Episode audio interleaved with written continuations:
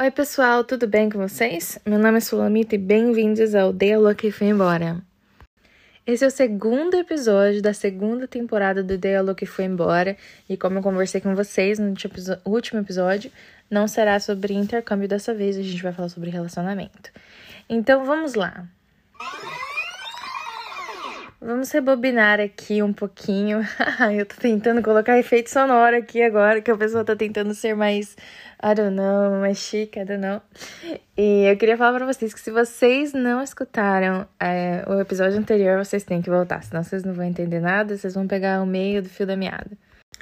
No último episódio eu contei um pouquinho para vocês sobre um relacionamento, meu primeiro relacionamento sério que eu tive e como que tinha algumas coisas tóxicas e tal.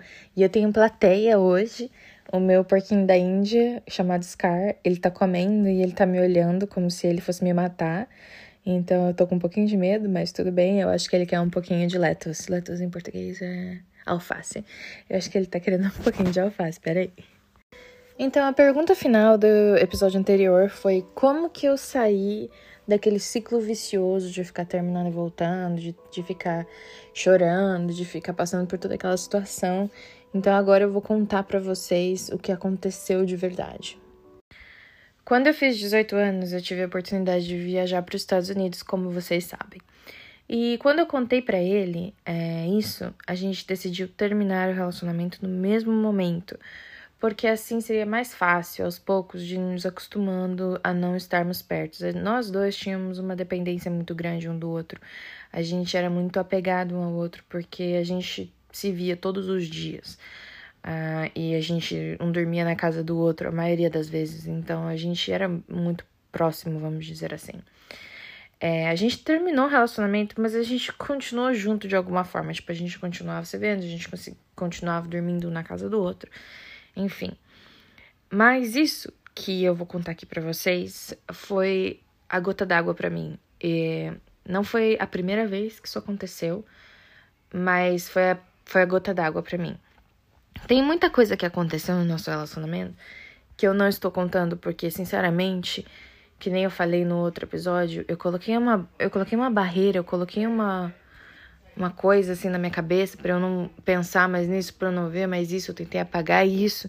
Então tem muita coisa mesmo que fica meio que tá meio embaçado na minha cabeça, eu não consigo lembrar 100%. E eu sinto que se eu forçar muito, talvez eu, eu vou ter um breakdown aqui, e eu não quero isso.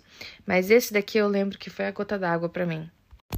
Esse menino que eu namorava, vou dar uma background story aqui para vocês, uma historinha um, para vocês entenderem a história que vai vir.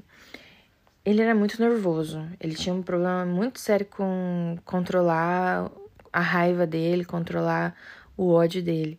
Sabe aquelas pessoas que, quando fica nervosa, começa a dar soco na parede, essas coisas assim? É, esse menino é mais ou menos assim. E que nem eu falei também no outro episódio, qualquer coisinha ele mudava de humor. As, o, nossa, olha só isso, acabei de lembrar disso. Por exemplo, uma vez ele, ele não me chamou, ele, ele chegou na minha casa, ele não me chamou, ele entrou direto. E eu estava na sala assistindo um show do Justin Bieber que estava passando na televisão na época. Na época o Justin Bieber estava fazendo muito sucesso. E estava passando na Rede Globo o show dele ao vivo. Não sei se era porque ele estava tocando aqui no Brasil, mas enfim, eu estava assistindo. Ele ele ele viu por fora assim da casa que eu estava assistindo e foi embora.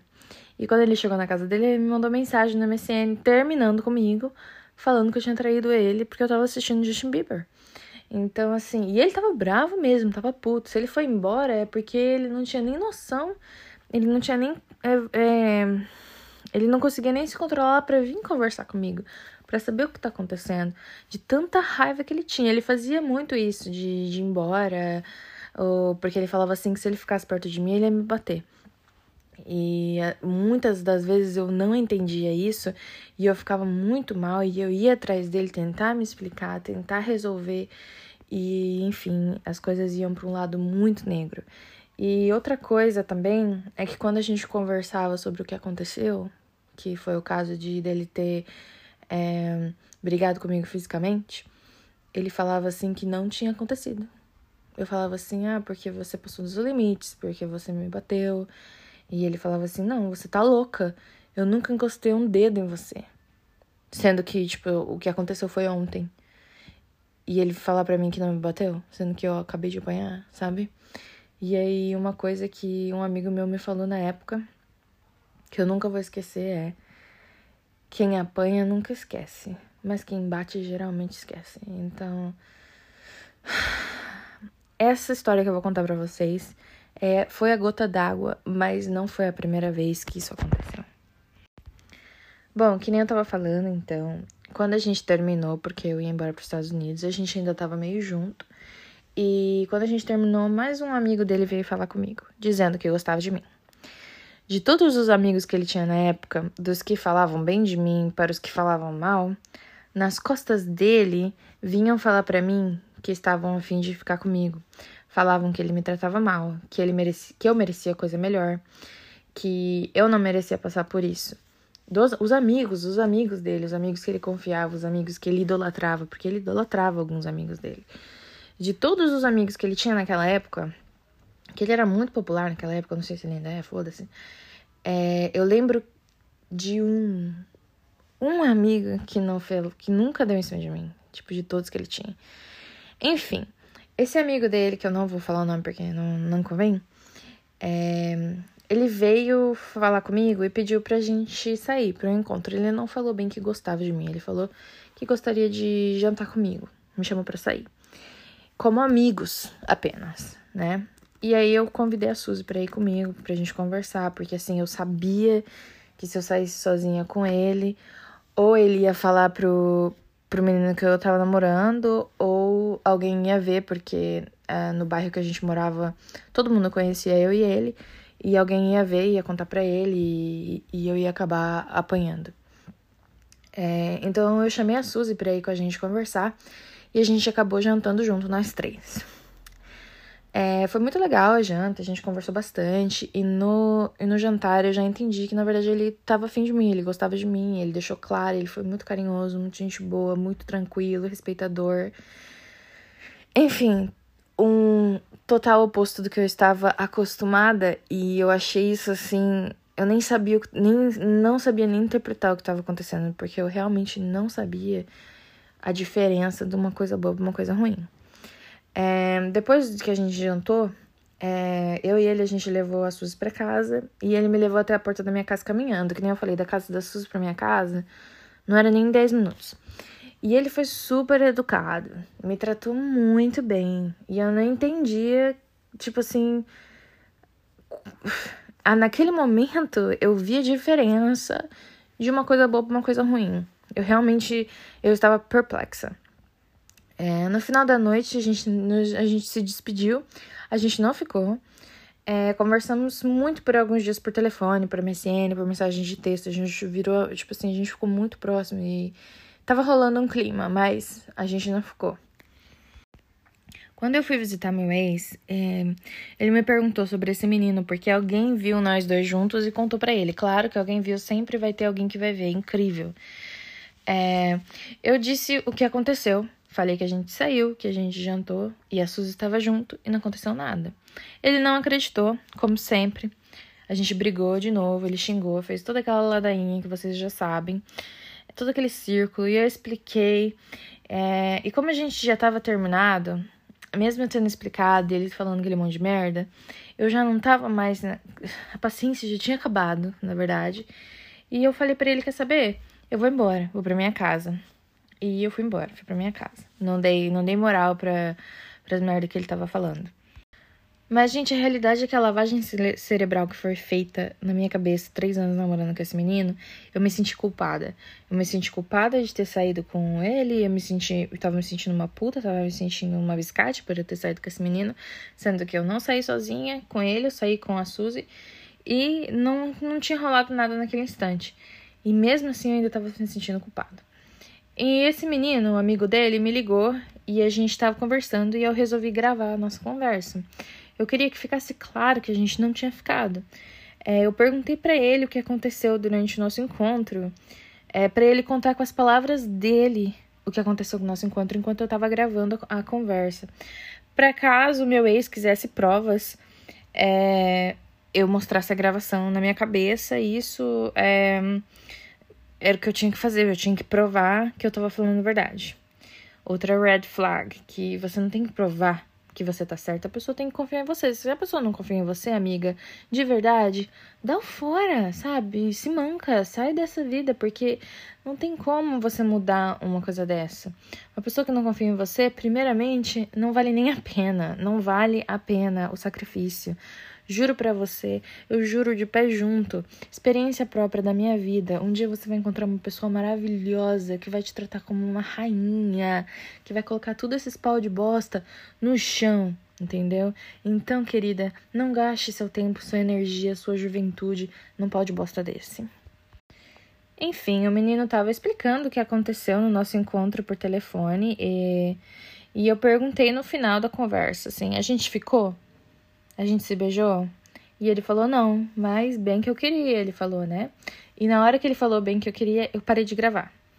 Naquela época não tinha esse negócio de editar, o meu telefone não era um smartphone, era um, era um Nokia zoado, assim, não tinha esses lances de gravação, de, de editar, enfim. No outro dia, é, eu tava com meu ex e ele pegou meu celular para procurar alguma coisa. Ele sempre mexeu muito no meu celular, ele lia todas as mensagens, ele olhava todos os números que me ligavam, ele me perguntava quem é esse número, quem é esse número, quem é esse número.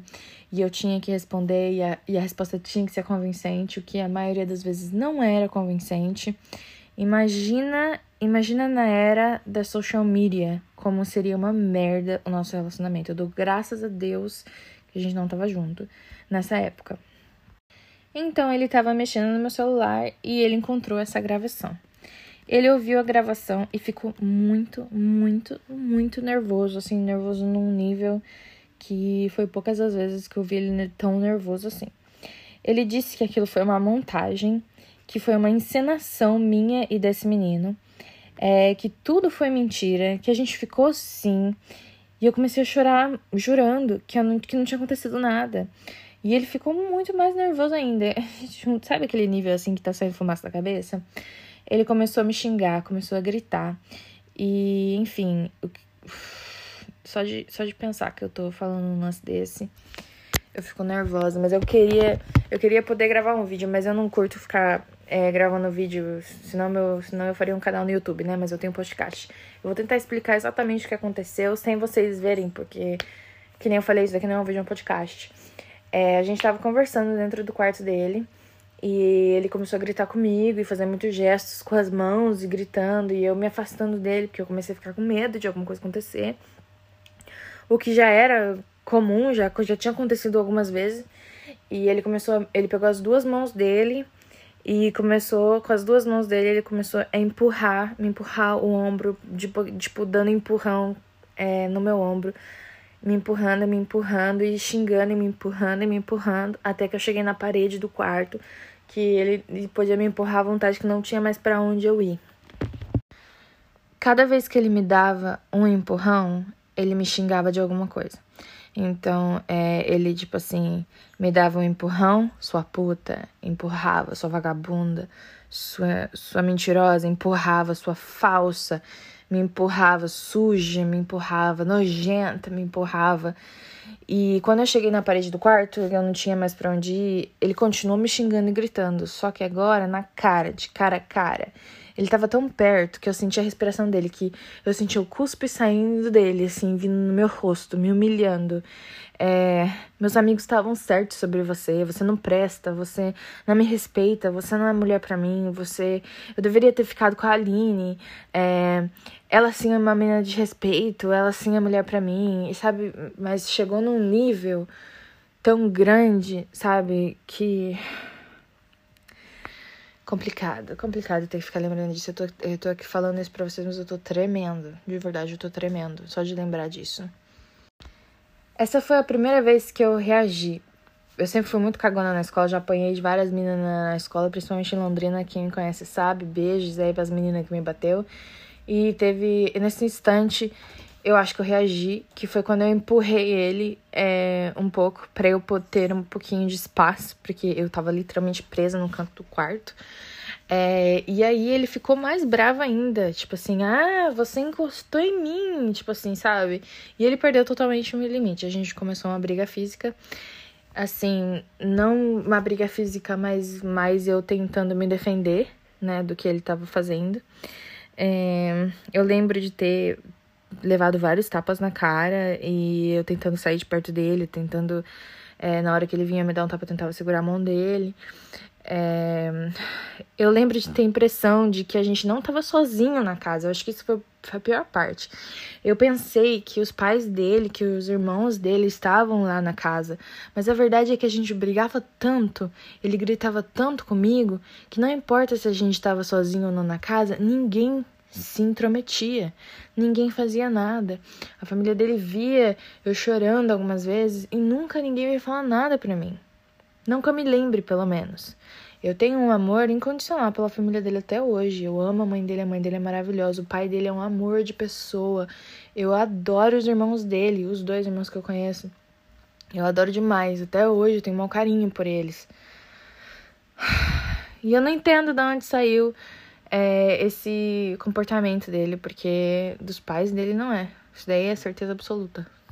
Bom, e eu naquele instante de, de medo, de angústia, eu comecei a gritar e eu comecei a pedir para ele parar e, e eu com, com medo, assim, com medo tão grande, eu queria que alguém escutasse, eu queria que alguém entrasse no meio, eu queria que alguém separasse, mas ninguém veio.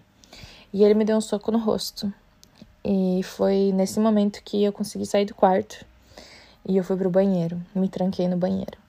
É, comecei a chorar. Eu tenho uma marca no meu rosto até hoje por causa disso. Uma marca pequena perto do meu olho. É, enfim, eu lembro de ter esperado mais ou menos uns minutos. Ah, não, não sei, uns 30 minutos para sair do banheiro, porque eu tava com muito medo. E eu só abri a porta do banheiro quando eu ouvi é, ele jogando no videogame, no, no PlayStation para você ter uma noção de que para ele foi só um momento de fúria, que foi só um momento de que tô puto, deixa eu estourar alguma coisa. Porque ele tava tão tranquilo que ele já tava jogando, que ele já não tava mais nem aí, que ele já tava tranquilo. E às vezes eu acho que ele não tinha noção do que ele tava fazendo. Às vezes eu procuro uma resposta para esse pensamento, tipo, que não é possível que alguém simplesmente perca a cabeça, saia por aí batendo em outras pessoas e depois tenha coragem de agir como se nada tivesse acontecido. Eu tava no banheiro trancada chorando e o moleque liga o videogame e começa a jogar. Tipo assim, ele tá cagando e andando pra situação. E quando eu ouvi ele jogando, eu me destranquei do banheiro, bem devagarinho, sem fazer barulho, e eu consegui sair da casa dele sem ele perceber. Eu lembro que a porta da a porta da sala da casa dele fazia muito, muito barulho.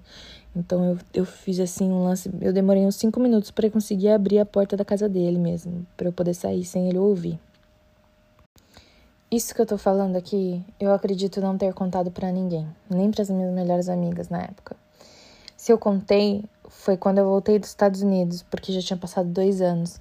E outra coisa, na minha cabeça era assim: quem que vai acreditar em mim?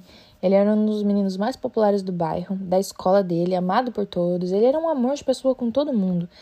Mas comigo, ele era esse monstro que eu tinha que tomar cuidado para não acordar. Eu pisava em ovos todos os dias. Isso não é nada comparado aos três anos que a gente ficou junto, que nem eu falei para vocês. Esse momento, esse instante onde eu saí com o um menino e eu vi a diferença de uma coisa da outra, eu vi que na verdade a culpa não é minha, que sabe que eu mereço uma coisa melhor que isso foi ali que eu me toquei e falei, putz, peraí, tem alguma coisa errada, entendeu? A verdade é que depois de anos que terminamos, ainda não tinha, eu ainda não tinha 100% de ideia do quão ruim foi esse relacionamento. E quando eu voltei dos Estados Unidos, eu não tinha ideia de como seria. E eu tentei me segurar na ideia de voltar com ele, porque era a única coisa que eu sabia fazer, voltar com ele. É, durante o tempo que eu estive nos Estados Unidos, a gente se comunicava frequentemente e a gente sempre falava sobre voltar. Então, quando eu voltei para o Brasil e a gente voltou a namorar mais ou menos, foi mais um lance para mim de aprender que eu não teria apenas um amor na minha vida. Graças a Deus a vida não funciona desse jeito. isso é outra coisa que a religião colocou na nossa na minha cabeça. Que eu tinha que casar com quem eu perdi minha virgindade. Na verdade, eu não deveria nem ter perdido a virgindade, né? Que eu tenho que me casar virgem. Então, na minha cabeça, o único jeito de Deus me perdoar é se eu casasse com a pessoa que eu perdi minha virgindade. Esse foi um outro motivo pelo qual eu tentei de novo, que a gente que eu queria voltar com ele quando eu voltei dos Estados Unidos. Isso me prendia demais a ele. Isso foi um dos motivos que eu passei três anos da minha vida com ele.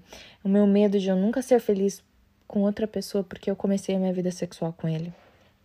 Bom, felizmente, quando eu voltei pro Brasil, a minha mãe não morava mais em Londrina, a gente estava morando em Hortolândia, interior de São Paulo.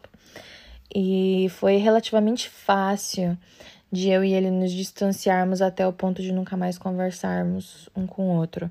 Mas foi um lance que levou tempo, levou muito tempo. Eu demorei anos e anos para entender tudo que aconteceu durante esse relacionamento e, sinceramente, até um ano ou dois anos atrás eu ainda estava tentando entender, sendo que nesse instante já passaram-se dez anos. Isso por falta de informação. Eu dou graças a Deus a todas as mulheres que compartilham as suas histórias nas redes sociais, tirando esse tabu onde mulher tem que ficar quieta e que não fala sobre os abusos que passam, porque foram as meninas das redes sociais que me ajudaram demais. Eu entendo muito uma mulher que fica quieta em um relacionamento, que não tem voz, que não se defende, porque mesmo depois desse relacionamento eu entrei em outro que foi pior ainda eu só consegui acordar, tipo, o gigante só acordou quando eu estive no próximo, com o próximo namorado, o que foi pior ainda que esse relacionamento que eu acabei de falar. Que eu vou contar para vocês no meu próximo episódio. E finalmente fechar isso de relacionamento tóxico e abusivo, porque sinceramente é, eu não me sinto 100% para ficar falando sobre isso muito. É, eu, mas eu, sinceramente, eu me sinto na responsabilidade como mulher de abrir minha boca e gritar para sete ventos que isso não é normal, que você não tem que aceitar essas merdas, que você não precisa de se sujeitar a isso e que tem sim alguém melhor para você esperando por você um dia.